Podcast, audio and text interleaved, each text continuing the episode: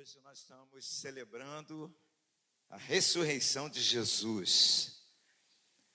A Bíblia fala em Atos que muitos irmãos viram Jesus subindo aos céus. E nenhum outro livro relata um fato de qualquer pessoa, qualquer homem subir aos céus. Somente Jesus Cristo, a Bíblia fala que ele foi assunto aos céus. Aleluia! Porque ele ressuscitou. Ele morreu, mas ressuscitou e está vivo e assentou-se à direita de Deus Pai. Esta é a razão de nós estarmos aqui. Esta é a razão do nosso entusiasmo. Somos, estamos, Jorjão vira de cabeça para baixo. Duro que nem um coco. Mas estava aqui dançando, louvando a Deus. Sabe por quê, irmãos? Porque a nossa esperança ela não é terrena. É lógico que temos que trabalhar, temos que ter dinheiro, sim, para comprar, mas o dinheiro não é o fator primordial na nossa vida. As coisas materiais não são elas que regem a nossa vida, mas sim o nosso Senhor Jesus Cristo. Aleluia! Louvado seja o nome do Senhor.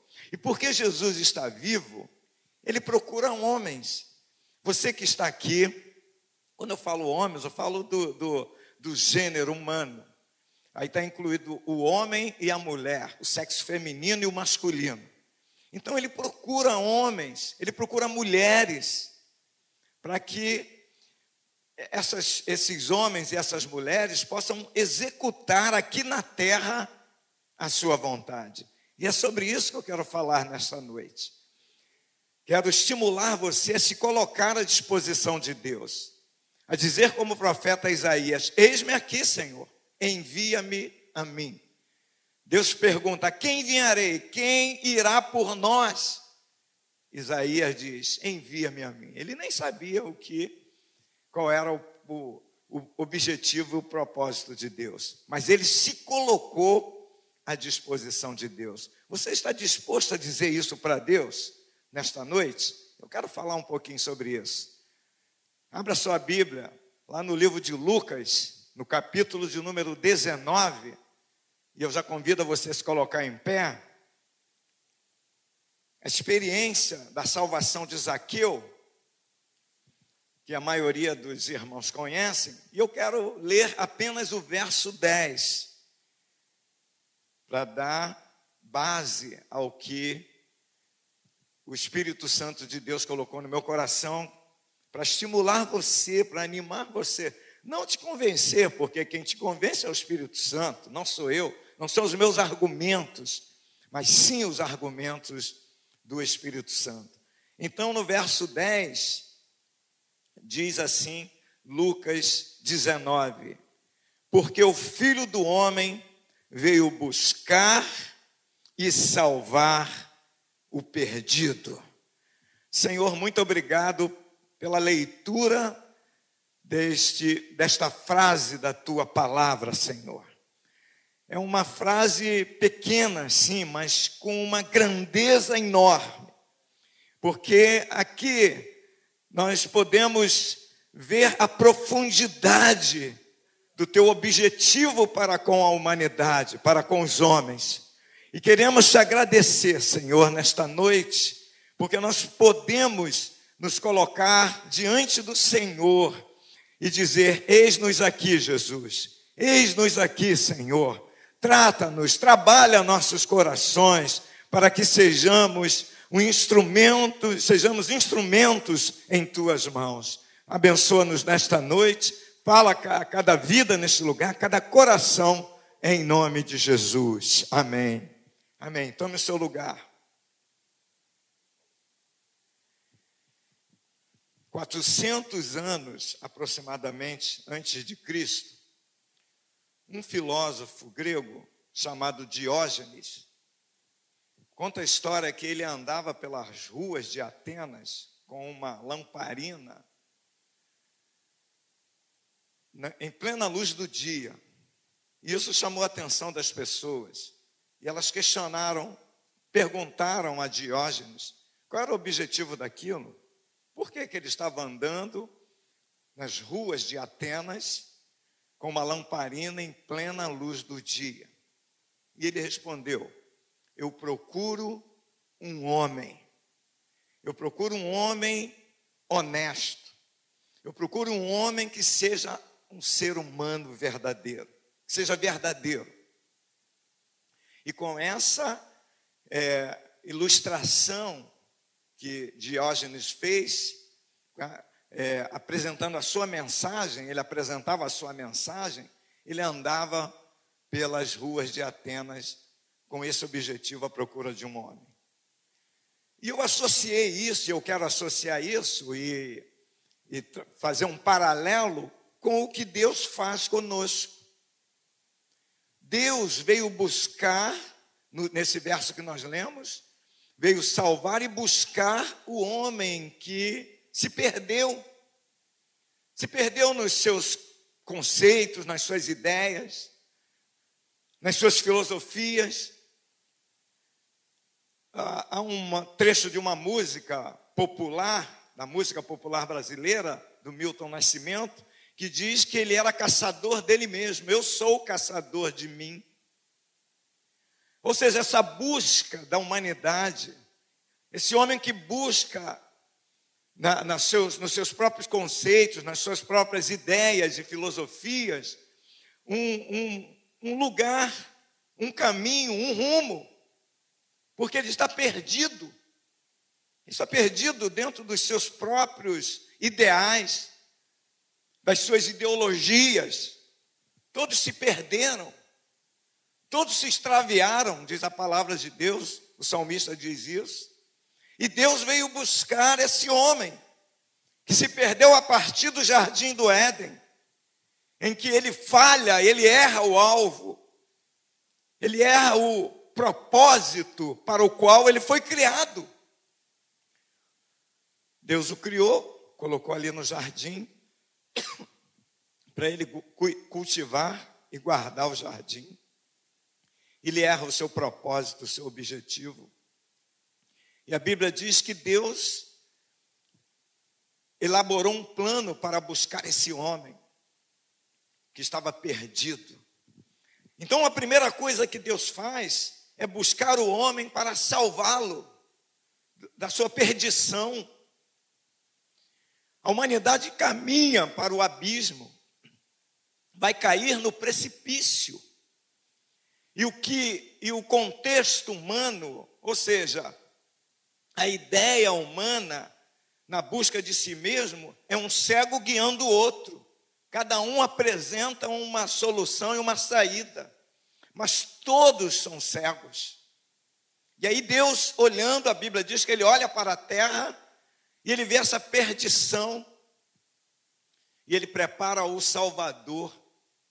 Ele prepara aquele que podia executar essa obra. E Lucas retrata isso bem na história de Zaqueu, nesse capítulo 19, que ele era um republicano, lá no verso de número 1. Eis um homem, no verso número 2, chamado Zaqueu, maioral, diz o texto, dos publicanos, e rico. Maioral e rico, ou seja, sucesso, poder, tudo que alguém deseja. Tudo que o ser humano deseja, busca, aliás, na nossa existência, a nossa busca primordial é essa: obter sucesso, obter riqueza. É a nossa busca. Porém, na sequência do versículo 2 do capítulo 19, que ele era rico, mas ele procurava ver quem era Jesus, mas não podia, por causa da multidão por ele ser de pequena estatura. Então, correndo adiante, subiu a um sicômoro a fim de vê-lo, porque por ali havia de passar. Quando Jesus chegou àquele lugar, olhando para cima, disse: Zaqueu, desce depressa, pois me convém ficar hoje em tua casa. Ele desceu a toda pressa e o recebeu com alegria. Todos os que viram isto murmuravam, dizendo que ele se hospedara com um homem pecador. Entre mentes, Zaqueu se levantou e disse. Ou seja, a vida pregressa de Zaqueu era terrível. Ele procurou sucesso e obteve má fama. Era cobrador de impostos. Era aquele que era o dominador do seu próprio povo. E, e era, era malquisto pelo seu próprio povo. Então, na busca do sucesso, na busca de adquirir bens, riquezas, ele escreveu uma história triste na sua própria vida. E agora ele ouve falar de Jesus, esse que transforma, que transforma a água em vinho, que transforma a, a tristeza em alegria, que transforma as lágrimas em sorrisos. E ele corre pra, em busca de uma solução para a sua vida, a, a, a nossa, a nossa está, caminhada neste mundo é sempre buscando soluções. Embora nós estamos aqui, somos crentes, cremos nesse Jesus que veio nos buscar, que cumpriu essa primeira etapa. Essa primeira etapa já foi cumprida na minha vida e na sua vida. Pelo menos teoricamente, ele me salvou. Eu sou salvo, mas enquanto eu estiver aqui, eu busco constantemente, diariamente, a, a estar aqui nesse púlpito, nesse altar, é essa busca minha constantemente de não me afastar de, desse caminho, não deixar de olhar firme para esse Jesus. Eu não posso mudar o meu foco em nenhum momento. A mudança de foco muda o meu rumo, muda a minha direção, me leva a dar com os burros na água. Então, essa busca do homem, a procura do homem. E Jesus vem, enquanto Zaqueu quer solução para a sua vida, a vida que ele levava não era boa, embora é, ele tinha obtido sucesso, obtido riquezas, era rico, mas não, não trazia satisfação para a sua alma havia uma inquietação na sua alma, além da rejeição popular. As pessoas não gostavam dele, porque ele era tido como um, um homem mau, ruim. E agora ele vai em busca dessa saída, desse escape. Antes de nós estarmos aceitarmos a Jesus, Talvez você tenha uma história parecida com essa. Você andou por vários caminhos, buscou em vários lugares, várias religiões, vários homens, líderes, filosofias.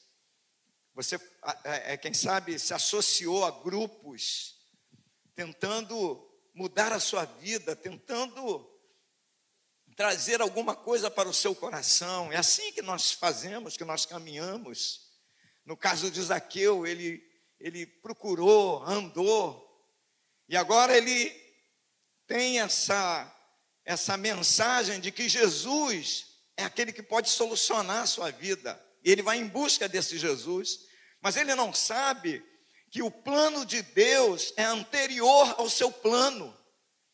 Quando alguém entra aqui na igreja, quando você vem para o culto, você vem achando que o plano é seu, que o seu plano é o bom de vir para o culto, de vir para a oração, de engajar em um tipo de ministério na igreja, de se envolver na obra de Deus, mas você não sabe, talvez, ou esquece, que o plano de Deus é anterior a esse. Deus já planejou buscar você, preparar você, moldar você, alinhar você, o seu pensamento com o pensamento dele, para que justamente você possa atingir o grande objetivo que é estar com ele lá na eternidade. Então Zaqueu, antes dele olhar para o alto, olhar para Jesus, Jesus já estava olhando para ele. Antes dele olhar para baixo, porque ele sobe no sicômoro, para ver Jesus, Jesus já estava olhando para ele lá no alto. Ou seja, ninguém escapa ao olhar de Deus. Deus está sempre olhando para nós. Deus está sempre tendo você, você está no radar de Deus. Deus você não escapa do radar de Deus. Diz o, o verso de número de número é, 5, que quando Jesus chegou àquele lugar, olhando para cima, disse: Zaqueu, desce depressa. Desce depressa, pois me convém ficar hoje em tua casa. Ou seja, é o Deus que veio buscar, que veio alinhar a nossa vida, veio estabilizar tudo aquilo que está desestabilizado, harmonizar as coisas que estão dentro de nós. Nós somos corpo, alma e espírito. E há uma desarmonia nesses três elementos, e o Espírito Santo vem para harmonizar isso. Zaqueu, hoje eu quero ficar na sua casa.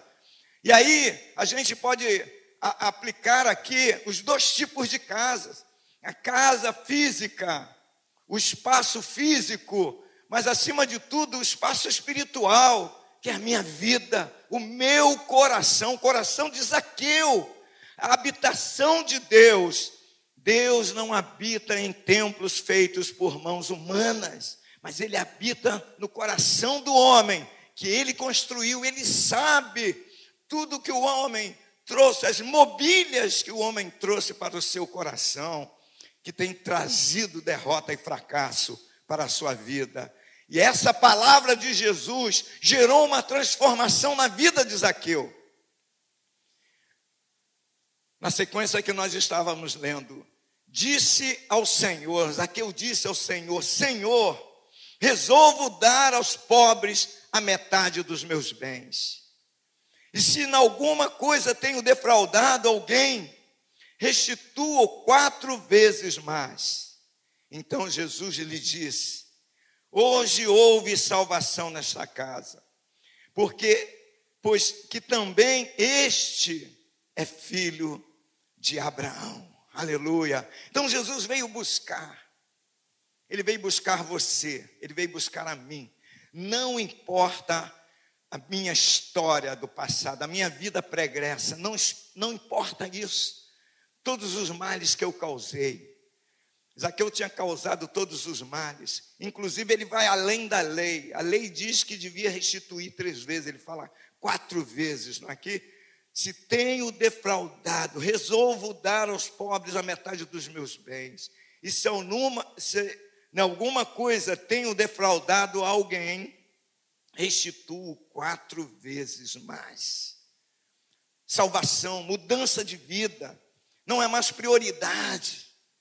Eu não quero mais sucesso. O sucesso não é mais a prioridade na minha vida. A riqueza não é mais aquilo que eu busco ansiosamente, a ponto de, de passar por cima de, de conceitos, destruir pessoas em busca do poder, em busca da riqueza. Jesus entra e transforma transforma os valores. Exatamente esse primeiro exemplo que nós temos aqui, desse homem, Jesus Cristo, que veio buscar e salvar esse perdido. Esse perdido sou eu, esse Zaqueu sou eu. Eu me identifico com ele nas suas práticas de passado, no seu interesse, nas suas negociatas. Exatamente o que eu fazia.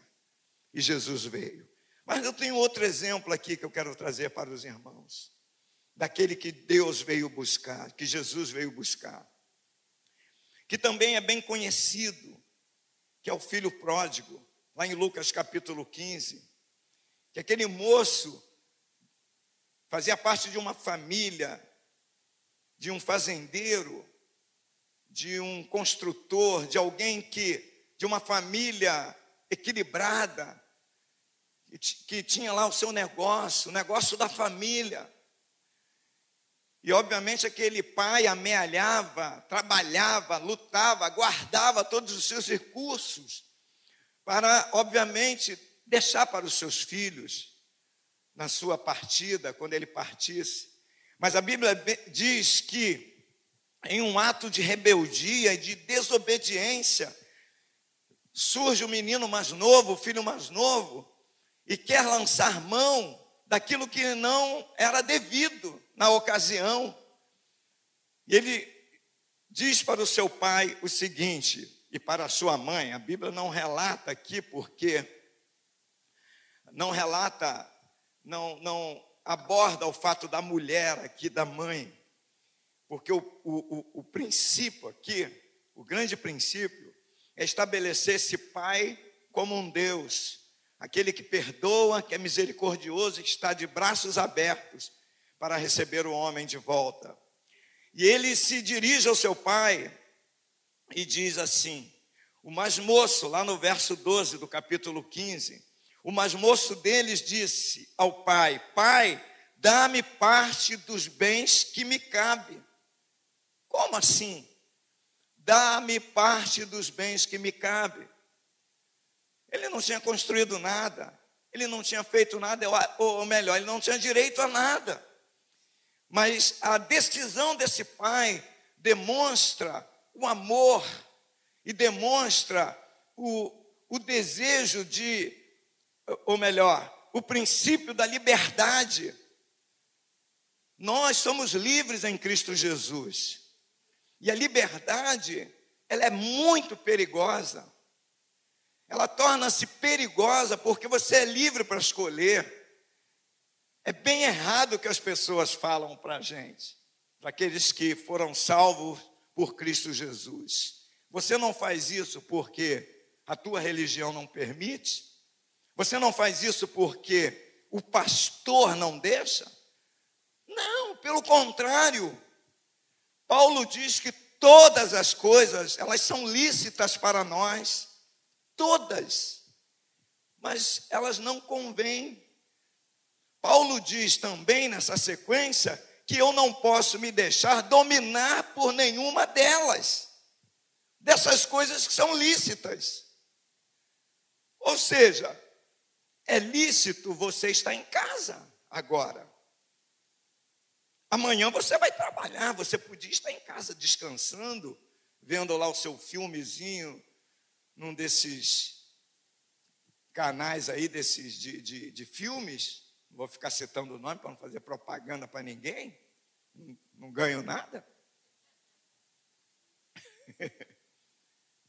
Não é verdade? Você podia estar em casa, está passeando com a sua esposa, está brincando com seus filhos, é lícito, mas convém você decidiu vir adorar a Deus. Outros preferiram ficar em casa, outros preferiram ir ao jogo de futebol,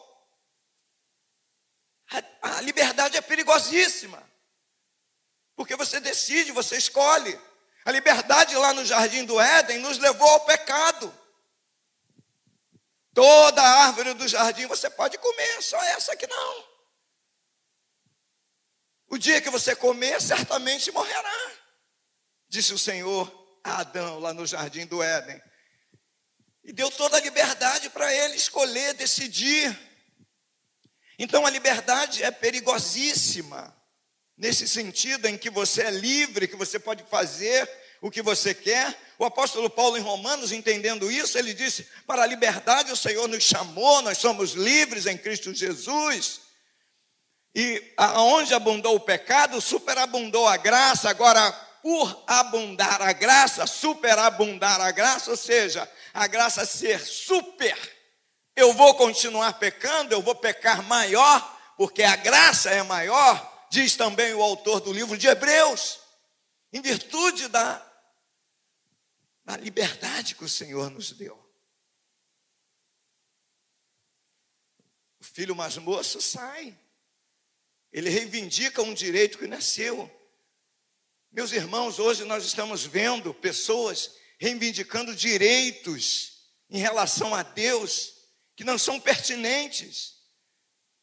Nós não temos direito nenhum. Nós, nós somos salvos pela graça de Jesus. A graça nos alcançou. É favor imerecido. Não é a teologia que permeia em alguns grupos religiosos que diz: "Ah, eu mereço essa graça". Como? Se graça é favor imerecido, como que você vai merecer aquilo que não se é possível merecer. Então aquele moço vai embora e o pai, num ato de misericórdia, de amor, dá ao filho, reparte a herança, dá uma parte dele para ele, e ele vai embora. E se perde no mundo, o mundo da perdição, o mundo jaz no maligno. O que, que eu vou encontrar de bom no mundo? Vou encontrar drogas, vou encontrar loucuras. Hoje nós estamos vendo nesse mundo pessoas que estão perdidas de várias classes sociais, de várias faixas etárias, a começar pelos mais moços, por uma idade tenra, crianças, crianças perdidas nas drogas, na prostituição, homens idosos, homens com 80, 90 anos, perdidos, irmãos. O pecado superabundou neste mundo. O pecado está dilacerando a humanidade de tal forma que uma, o mundo virou uma lixeira. Pastor Hernandes Dias Lopes disse que Sodoma e Gomorra se envergonharia do nosso tempo, porque eles não praticaram tantas loucuras como nós estamos praticando nesses tempos. Então aquele moço vai embora. E a Bíblia fala aqui que ele dissipa tudo que tinha, o seu pai tinha entregue em suas mãos. Deus dá coisas maravilhosas para a gente. Deus nos entrega coisas boas. Esse pai simboliza-se Deus, que nos dá as coisas boas, que nos dá os seus bens. Ele parte para uma terra distante. Quanto mais longe melhor. Era a filosofia dele. Lá dissipou todos os seus bens. Ou seja, distante, que eu posso dissipar, posso gastar tudo aquilo, posso usar tudo aquilo que eu não usei na minha prisão. Era o conceito daquele moço. Na minha prisão, onde eu era tolhido, enquanto o conceito de Deus é, é trazer para nós, trazer para a nossa vida a questão de da gente sair do sofrimento, não é, é, ser é, é, envolvido pelas coisas pecaminosas para que não venhamos a sofrer. É a proteção de Deus, é a proteção do Pai para com o seu filho. E ele dissipou todos os seus bens. Depois de ter consumido tudo, diz o verso 14: sobreveio àquele país uma grande fome e ele começou a passar necessidade. Ou seja, vem a carência, vem a necessidade, a falta de, a falta das coisas, a falta do, do básico. O pecado, a tragédia, traz para a gente tudo isso. Falta, falta o básico, falta as coisas pequenas. Aquilo que tinha em abundância agora está faltando. E ele começou a passar essa necessidade. E quando há uma necessidade, o que, que acontece? Você negocia qualquer coisa, o ser humano negocia qualquer coisa para suprir a sua necessidade. Ele negocia tudo, ele negocia o inegociável, ele prostitui. Várias moças, vários rapazes estão se prostituindo porque tem faltado básico na sua vida, tem faltado coisas básicas. E mais, o mundo, é, o mundo tem, tem muita ilusão.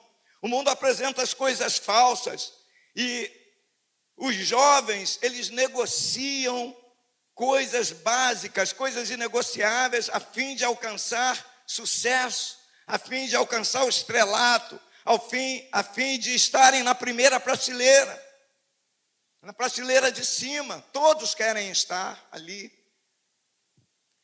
Nós vemos tantos jovens que morreram tragicamente por drogas, cantores, Beyoncé, é, o, o Michael Jackson, talentoso demais, Cazuza, tantos que se perderam na sua, na sua vida, na sua, na sua busca, busca de, de, de, de, de sucesso, de riqueza, no abandono de Deus, no distanciamento, terra distante, longe de Deus, longe do policiamento, tentando fugir do olhar de Deus.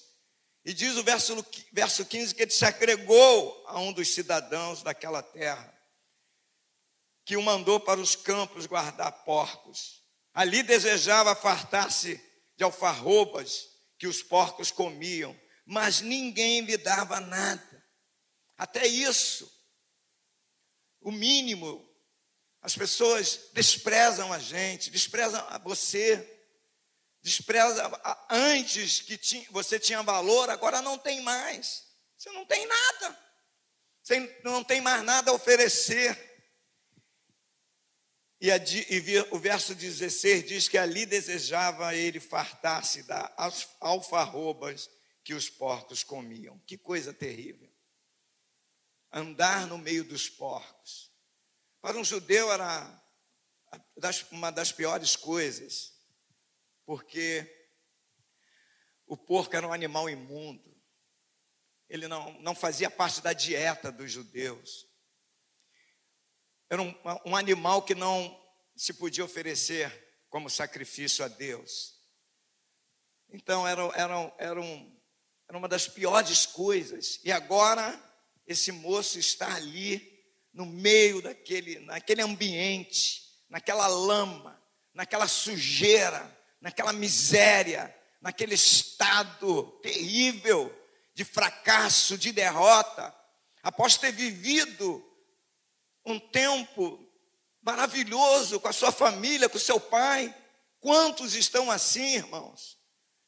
Quantos, inclusive, estão às vezes dentro da própria casa do Senhor, mas lá fora eles estão com os porcos, estão com, a, a, com as alfarrobas. Tem uma vida dupla, a gente não vê na história Judas. Judas, ao mesmo tempo que se alimentava das coisas espirituais, se alimentava das, das refeições com os porcos. E a gente sabe no final como foi como foi o final de Judas, uma tragédia. Mas a Bíblia fala que, no verso de número 17, então caindo em si, há uma ação do Espírito Santo constante.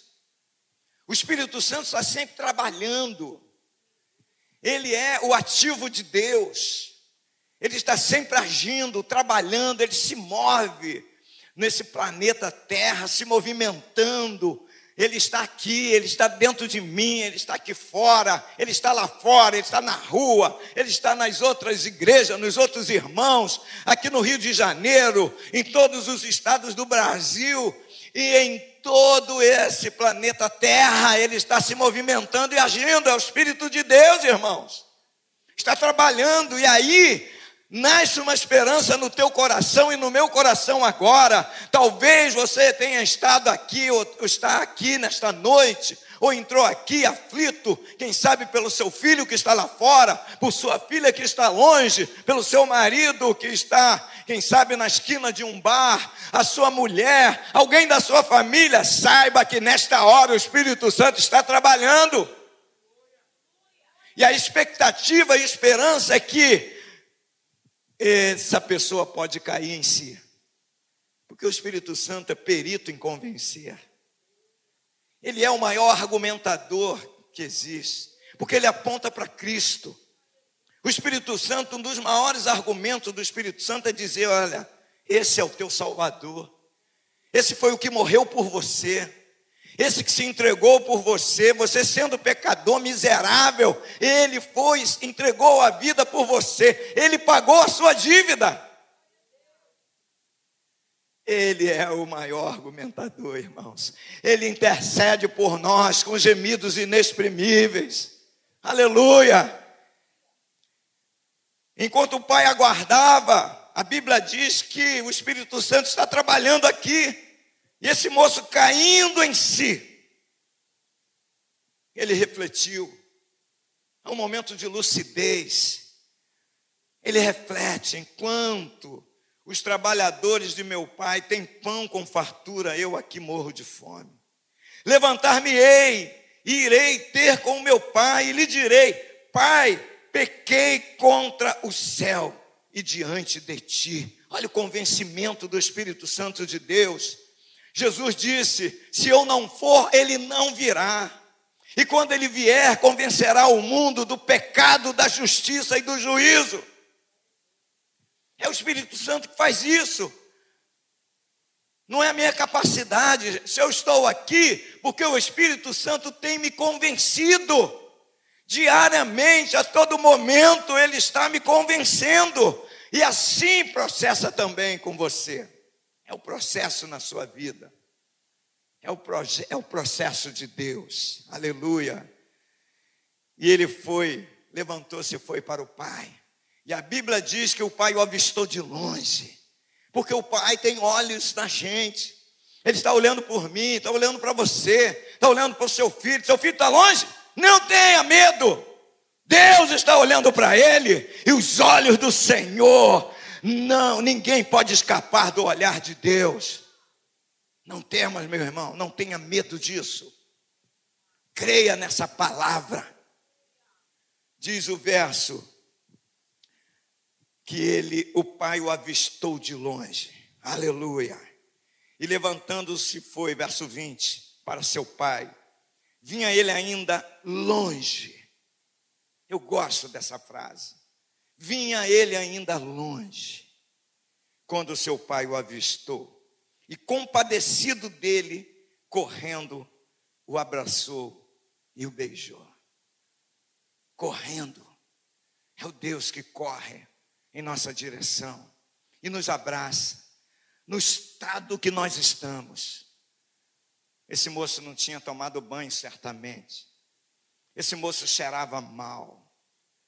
Esse moço estava com as unhas enormes, seus cabelos. Eu me lembro do meu amigo, que nós trabalhamos junto, o Augusto, que decidiu se tornar hippie e saiu pelo mundo afora. E para ele aquilo era uma onda, legal, maneiro, tudo bem, tudo bom, liberdade. Vou para onde eu quero, bebo o que eu quiser, saio com a menina que eu quiser, cheiro o que eu quiser, fumo o que eu quiser. Era a liberdade da juventude, da minha geração. E o Augusto foi nessa onda, andou pelo Brasil todo. Na cabeça dele isso era muito bom, muito lindo. Mas aquilo vai passando, vai esgotando, começa a sufocar as necessidades, as faltas, as coisas que faltam. Começam a faltar as coisas materiais, começam a faltar principalmente o afeto o afeto, o calor humano, isso que nós temos aqui, o carinho, o afeto da família, né? o, o afago da mãe, do pai, do abraço desse pai, do amigo, do irmão.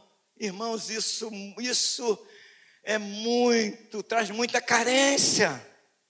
É isso o testemunho desse irmão Augusto. Ele falou: Eu comecei a sentir falta desse negócio. E eu comecei a ficar desesperado. E no desespero, assim, se afunda mais nas drogas, para tentar é, é, compensar, para tentar é, é, trazer um, um alívio, um alento para esse vazio, essa falta que nós temos. E cada vez ele se afundava mais. Mas teve um dia que ele caiu em si, porque tinha lá uma mulher orando por ele, era a mãe dele.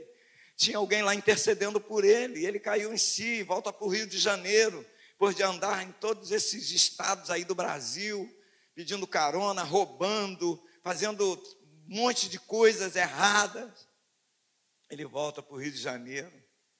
Aí no Rio de Janeiro, ele passa ali na Cinelândia, tem um ar livre da Maranata. Aí ele no ar livre da Maranata, alguém abraça ele e leva ele antes do culto na ABI. Todas as quartas-feiras tinha um ar livre. Eu participei muito daquele trabalho, preguei muito ali no, no início. Pregava que nem um louco, babava, cuspia, perto de mim, animado, jejuando, como falou o pastor Maurício, jejum, para ser capacitado pelo Espírito Santo de Deus. E aquele moço é levado lá para a ABI. Aí alguém leva ele lá para frente. Ele senta no primeiro banco, todo sujo. Ele constrangido ali, né? Fora do ambiente dele, aquele todo mundo limpinho, cheiroso. Aí vem a Brasilides e abraça ele. Aí começa a orar por ele. A Brasilides é uma irmã que está na glória já, está nos braços do Pai. Ela era uma irmã muito querida, professora. Né? Né, Paulo? Paulo vai falar sobre isso na aula que vai dar. Foi professora, professora da maioria dos pastores. Os pastores tudo passaram na mão da Brasilite. Ela deu aula, dava aula a respeito da Bíblia. E ela sem nenhuma formação acadêmica, mas com conhecimento profundo, uma, uma, uma, uma forma de expressar especial, sobrenatural. Foi prostituta, depois foi foi funcionária do Ministério do Trabalho, né? Do Ministério do Trabalho.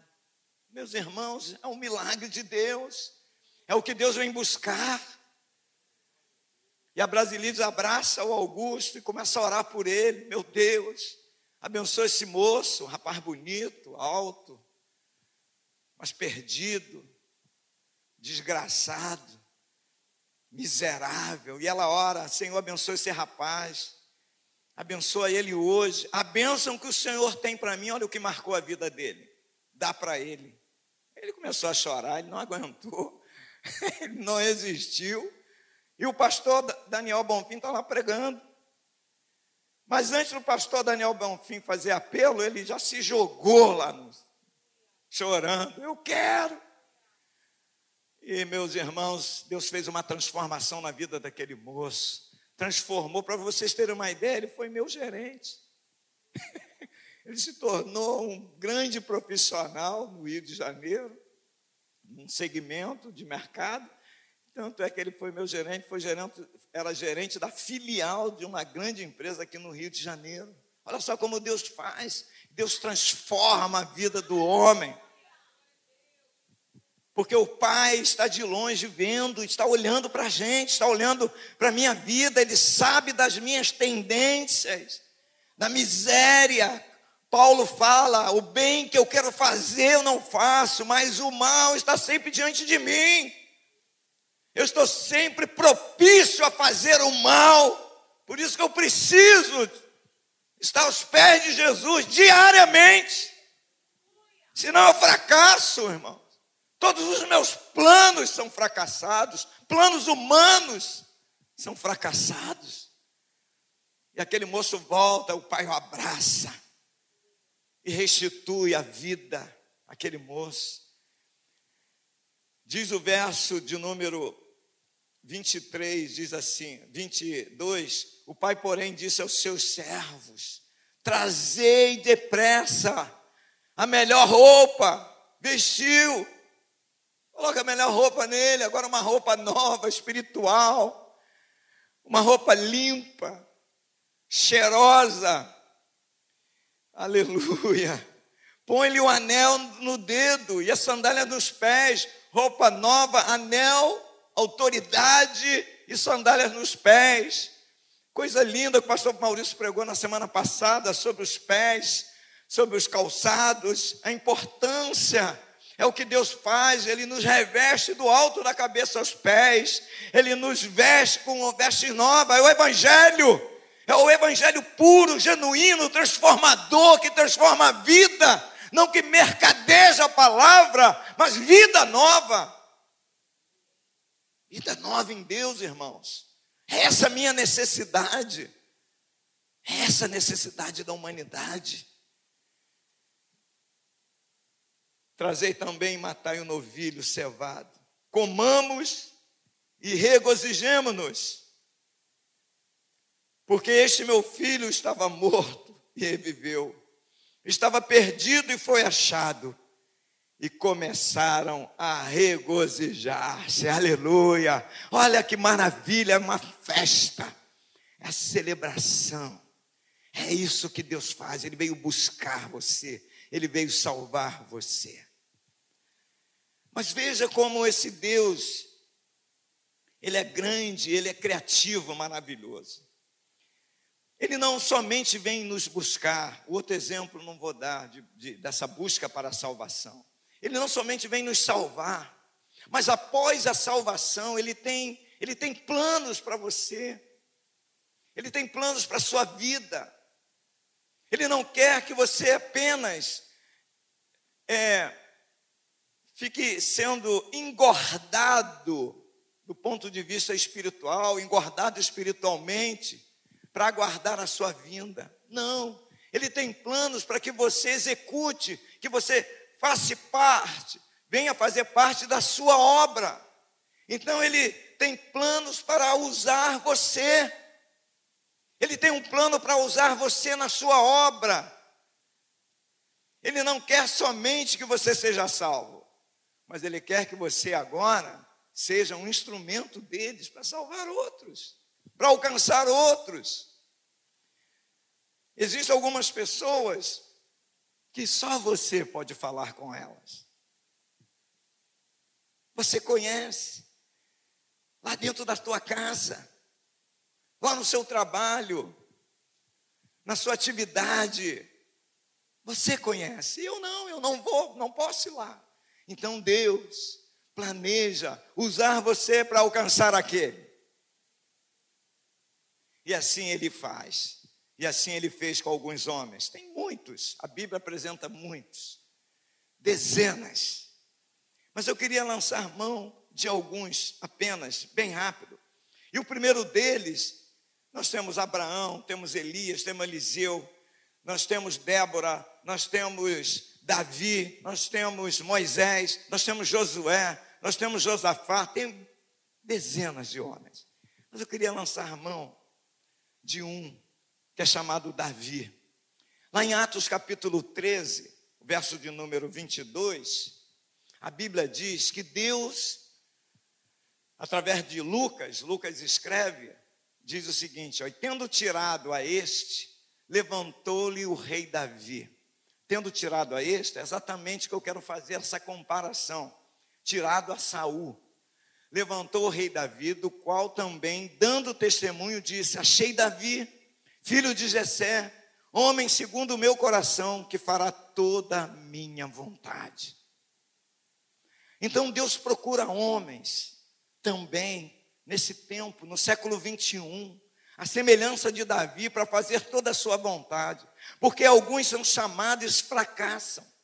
A exemplo de Saul, Davi ocupa a vaga de Saul, porque Saul foi chamado, mas não executou toda a vontade de Deus, tudo aquilo que Deus tinha proposto.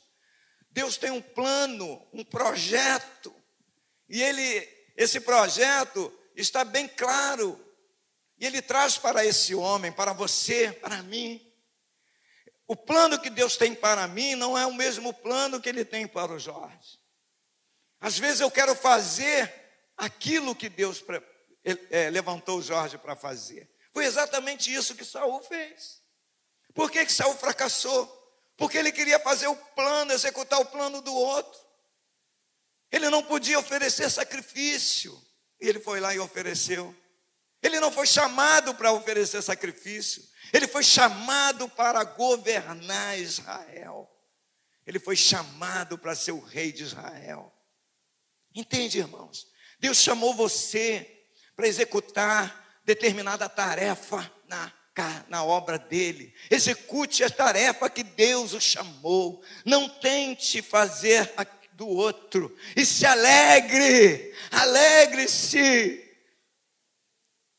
Na, na, no mês, né, vamos dizer assim, dos evangelistas, né, que pregou o Dudu, pregou o, o como é o, lá de São João, esqueci o nome dele, pregou o André, pregou o Jorjão, é, muito bom, e eu gostei da fala do André, ele falou, é uma honra muito grande Deus ter me chamado para evangelista. Eu não sei mais o que será. É uma honra muito grande Deus ter me chamado para lavar o banheiro. É uma honra para mim, meu irmão, Deus ter me chamado para ser recepcionista. É uma honra Deus ter me chamado para ficar aqui no, no Data Show, colocar ali é, é, é facilitar, ser um facilitador dos irmãos, as letras dos hinos, as, os versículos da Bíblia, como facilita, não é? Você não fica feliz em olhar ali e ver tudo direitinho na hora certa, na hora do louvor, vai tudo certinho. Mal, a mal a última frase está sendo é, é, cantada, ele já muda para outra. Que, que capacidade! Entende, irmãos? É maravilhoso isso. Então Deus escolhe Davi. Deus fala para Samuel, o grande profeta, até quando Samuel? Deus repreende Samuel. Até, até quando você vai ter misericórdia de Saul? Você já não percebeu o quanto ele tem falhado? Ele quer ser aquilo para o qual eu não o chamei. Venha cá, disse Deus a Samuel. Eu vou te enviar à casa de Jessé e você vai ungir um dos filhos de Jessé. Que coisa maravilhosa esse Deus. É um Deus que escolhe, Alves, a gente, que chama. Veja que honra você fazer parte do projeto de Deus. Às vezes você, eu me olho para o espelho e falo, meu Deus, eu não sou capaz, me capacita, mas é verdade, é uma realidade. Isso porque o apóstolo Paulo fala: ó, Deus escolheu as coisas loucas do mundo para envergonhar as sábias. Tem os sábios, os caras que falam bem, os caras que leem muito, muito. Tem um livro do Luiz Felipe Pondé, que ele desconstrói, ele desconstrói a vida, ele desconstrói todas as coisas. O grande filósofo, o grande comentador, o cara que fala não sei quantos idiomas, o cara é importante. Mas, meus irmãos, para Deus ele não tem importância. Para Deus, ele vai ter que deixar de ser esse grande, porque grande só existe um, o Senhor Jesus Cristo. Ninguém é grande. Grande é Deus. Ele sim é o grande. E hoje eu quero desafiar você. A mensagem é muito grande. Eu quero desafiar você a se colocar diante de Deus, não somente para ser salvo, não somente para herdar a vida eterna, que seria um egoísmo muito grande da minha parte, da sua parte. Eu só quero ser salvo. Sim, a salvação é fundamental. Ou melhor, para que o segundo plano, o segundo propósito de Deus é, seja eficaz na minha vida, eu preciso ser salvo. Eu preciso ter alcançado o primeiro. Eu não resolvo uma equação do segundo grau sem as quatro operações, sem sabê-lo. Mas eu quero desafiar você nesta noite a se colocar diante de Deus e dizer: Senhor, eis-me aqui, eis-me aqui, eu estou nas tuas mãos. O profeta Isaías, lá no capítulo de número 6, Coloca lá para a gente fechar, para a gente orar. Faltam cinco minutos. Capítulo de número 6 de Isaías. Olha só o que que, o que, que ele diz. Eu gosto muito dessa posição de Isaías. No verso de número 1, ele diz assim: No ano da morte do rei Uzias, eu vi o Senhor assentado sobre um alto e sublime trono. Olha que visão maravilhosa. E as abas de suas vestes enchiam o templo.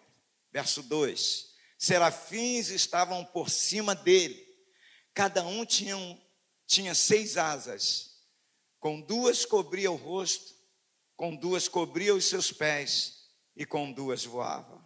Verso 3: e clamavam uns para os outros, dizendo: Santo, Santo, Santo é o Senhor dos exércitos, toda a terra está cheia da sua glória. As bases do limiar se moveram à voz do que clamava, e a casa se encheu de fumaça. Verso 5: Então disse eu: Ai de mim, estou perdido, porque sou homem de lábios impuros, habito no meio de um povo de impuros lábios e os meus olhos viram o Rei, o Senhor dos exércitos. Verso 6: Então um dos serafins voou para mim, trazendo na mão uma brasa viva, que, que tirara do altar com uma tenaz. E com a brasa tocou a minha boca e disse: Eis que ela tocou os teus lábios, a tua iniquidade foi tirada, e perdoado o teu pecado versos 8. Depois disto, ouvi a voz do Senhor que dizia: A quem enviarei e quem há de ir por nós? A trindade reunida ali. Quem há de ir por nós? Disse eu: Eis-me aqui, envia-me a mim. Aleluia! Quem irá por nós? Depois do pecado ser perdoado, eu preciso ir. Levantai-vos, diz o profeta Miqueias Levantai-vos e ide embora, porque aqui não é lugar de descanso. Você quer descansar? No banco? Ficar sentado? Até quando? Até quando você vai ficar sentado? Esse é o desafio para você nesta noite.